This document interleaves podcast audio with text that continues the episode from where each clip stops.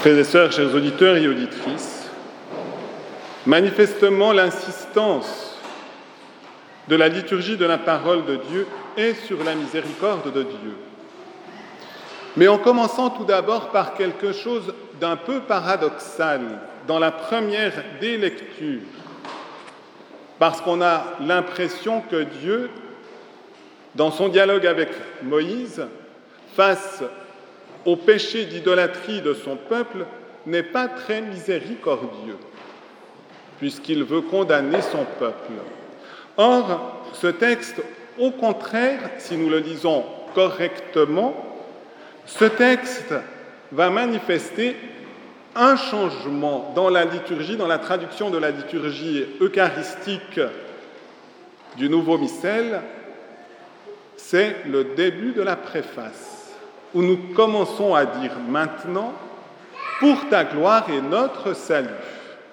Et c'est exactement cela que veut dire l'auteur, qui est en réalité toujours le Saint-Esprit du livre de l'Exode. En effet, si Dieu manifeste la gravité du péché et qui devrait s'en suivre, agit aussi dans le cœur de Moïse pour lui donner d'intercéder pour le peuple et l'argument que Dieu utilise à l'intérieur du cœur de Moïse, c'est pour sa gloire et notre salut. Moïse intercède pour sauvegarder la gloire de Dieu en lui disant, si tu massacres ce peuple, eh bien, ce ne sera pas ta gloire. Par contre, si tu sauves ce peuple, ça sera ta gloire. Et c'est pourquoi nous devons toujours unir ce que nous dirons régulièrement maintenant au début de chaque préface, pour ta gloire et notre salut. Et c'est donc bien la manifestation de la bonté de la miséricorde de Dieu qui s'exprime à travers ce passage qui se conclut. C'était l'intention de Dieu ultime. Le Seigneur renonça au mal qu'il avait voulu faire à son peuple. Dans la lecture de Saint Paul, de nouveau, nous rejoignons un changement, cette fois-ci dans la deuxième prière eucharistique, que je prendrai tout à l'heure, non pas parce que c'est la plus courte, mais justement parce qu'elle manifeste ce changement. Et en effet, dans la prière eucharistique 2, juste après que Jésus soit présent au milieu de nous, à travers les paroles de la consécration, ceci est mon corps livré pour vous, ceci est mon sang versé pour vous, eh bien, nous disons justement ces paroles. En faisant mémoire de la mort et de la résurrection de ton Fils, nous t'offrons, Seigneur, le pain de la vie et la coupe du salut et nous te rendons grâce car tu nous as estimés dignes de nous tenir devant toi pour te servir. Tu nous as estimés dignes de nous tenir devant toi pour te servir. Le prêtre dit cela, mais c'est toute l'assemblée qui est appelée à se tenir devant le Seigneur et que le Seigneur est appelé à considérer comme digne non pas parce que nous serions dignes par nos propres forces, mais justement parce que nous avons fait l'expérience de la miséricorde de Dieu et que Dieu est capable de changer notre cœur. Et c'est encore une fois exactement cela que Saint Paul a expérimenté. Lui, persécuteur de l'Église, est devenu l'apôtre des nations.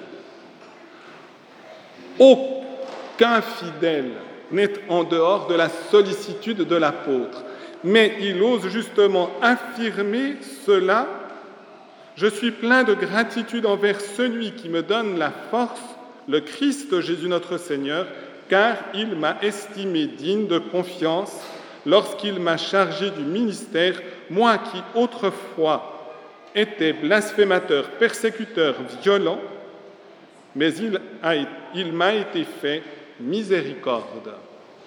À tous, il a été fait miséricorde. Nous ne sommes peut-être pas tous, dans un premier temps, des persécuteurs de l'Église, mais nous sommes tout de même tous des pécheurs et des pécheresses. Et nous avons besoin de la miséricorde de Dieu. Et nous avons à nous jeter dans cette miséricorde divine, sans crainte, d'être jugé ou condamné, puisque le Seigneur veut notre salut, aussi pour sa gloire, mais pas une gloire qui est son intérêt, mais toujours le nôtre, et celui de son œuvre de rédemption. Et c'est pourquoi Saint Paul a osé, alors qu'il aurait dû avoir honte du premier temps de sa vie, Saint Paul au contraire laisse éclater la miséricorde de Dieu en cherchant à conduire vers cette miséricorde tous ceux et toutes celles auxquels il s'adresse. Regardons maintenant les trois paraboles de la miséricorde divine que nous venons d'écouter. En arrière-fond, si nous avons un peu de connaissance de l'Ancien Testament, il est évident que ces trois paraboles ont la vie de Joseph le patriarche en arrière-fond. Et en effet, pourquoi? Parce que Joseph le patriarche a été perdu et retrouvé. Et dans chaque parabole, il y a ce même mouvement d'une perte, la brebis, la pièce, un fils, et qui est retrouvé. On peut même voir dans la parabole du fils prodigue que finalement le fils prodigue se trouve confronté à une famine comme au temps de Joseph. Or, que se passe-t-il dans l'histoire de Joseph? Son père aime Joseph, onzième de ses fils. Les dix premiers, à l'exception du dernier qui était de la même mère, eh bien, commencent à avoir une allergie viscérale, une jalousie meurtrière à l'égard de leurs frères parce qu'ils voient bien que leur père l'aime. Joseph est envoyé en mission auprès de ses frères dans le désert pour créer l'unité familiale. Et lorsque Joseph arrive, il arrive au milieu de bergers qui gardent les brebis. Il est roué de coups. On veut d'abord le supprimer, par une angoisse superstitieuse, on renonce à verser le sang et on le vend comme esclave en obtenant un certain gain relativement modeste pour une personne.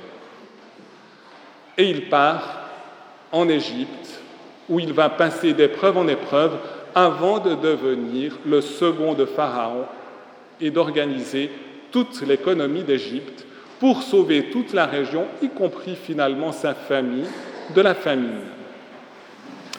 Joseph, quand ses frères se présentent devant lui, a une grande finesse. Il ne se dévoile pas tout de suite dans sa puissance et sa majesté.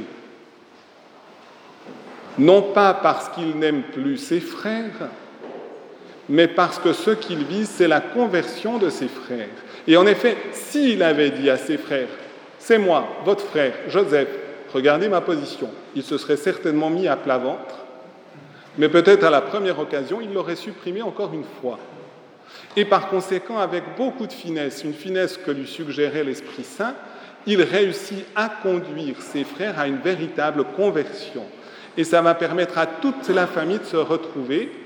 Et cette fois-ci, même si Joseph a fait attendre son père pour qu'il sache qu'il était vivant, et qu'il puisse le retrouver et qu'il puisse le serrer dans ses bras et exprimer son amour de son fils retrouvé, eh bien Joseph a visé davantage le bien spirituel de ses frères qui étaient venus pour sauver simplement leur peuple de la famine. Venons maintenant aux trois paraboles. Et en effet, la première parabole met en scène un berger. Joseph, comme berger, est figure du Christ, bon pasteur. Et nous sommes tous de ces brebis. Et pour retrouver chacun d'entre nous, Dieu est prêt même à abandonner, tout en le gardant, toutes les autres brebis. Et chez les pères de l'Église, les autres brebis, c'est les anges qui se gardent tout seuls en ce moment parce qu'il vient sauver la brebis perdue qui est notre humanité et chacun d'entre nous. Il y a donc la figure du Christ comme bon pasteur dans cette parabole. La deuxième, c'est une femme.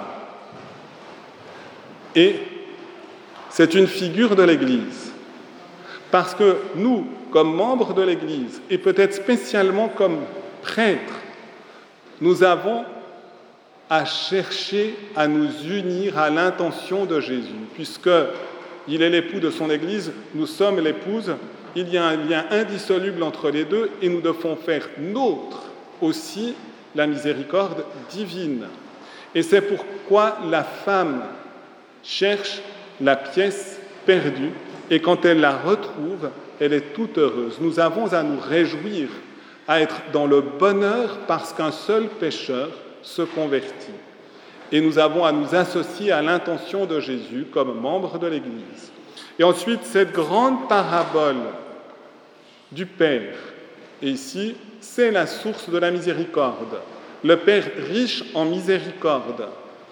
Et de nouveau, il vient rechercher deux brebis, le fils cadet et le fils aîné.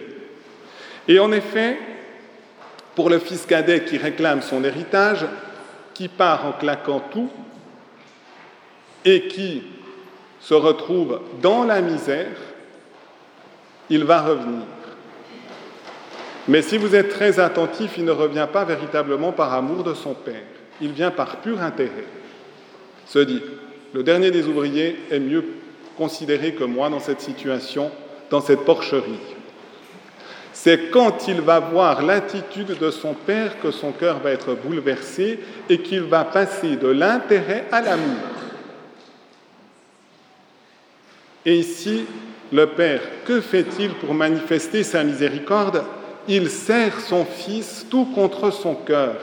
Et j'aime à penser que le Fils n'avait pas eu l'opportunité de prendre sa douche après la sortie de la porcherie. Donc il était sale, puant, et le Père vient vers lui et le serre et lui exprime son amour miséricordieux. Et c'est l'attitude de son Père qui convertit le cœur du Fils et qui le retourne véritablement vers un amour qui va être un service cette fois-ci libre, libre dans l'Esprit Saint du domaine de son Père. Un instant, on lui enlève son habit pour le revêtir d'un nouvel habit, et ce nouvel habit, c'est la grâce divine. Ce petit instant de honte où on enlève l'habit pour revêtir un autre, c'est la confession. Mais cette honte est toujours aux yeux de Dieu, entourée, enveloppée de sa tendresse et de son amour. Et encore le Père est attentif à cette autre brebis figure des pharisiens, des scribes, qui l'accusaient et le condamnaient, le fils aîné. Celui-ci pourtant avait aussi reçu l'héritage, si vous avez fait attention dans la parabole, mais il n'en avait jamais usé parce qu'il avait un comportement d'esclave. Et par conséquent, le Père lui manifeste aussi son amour en lui disant, tout ce que j'ai, c'est aussi à toi tu disposes absolument de tout. Et en effet, si nous disposons de l'amour du Père, nous disposons du Père et nous disposons de tout ce que le Père possède. Et c'est notre dignité d'enfant de Dieu lorsqu'on est véritablement dans cette dimension de miséricorde.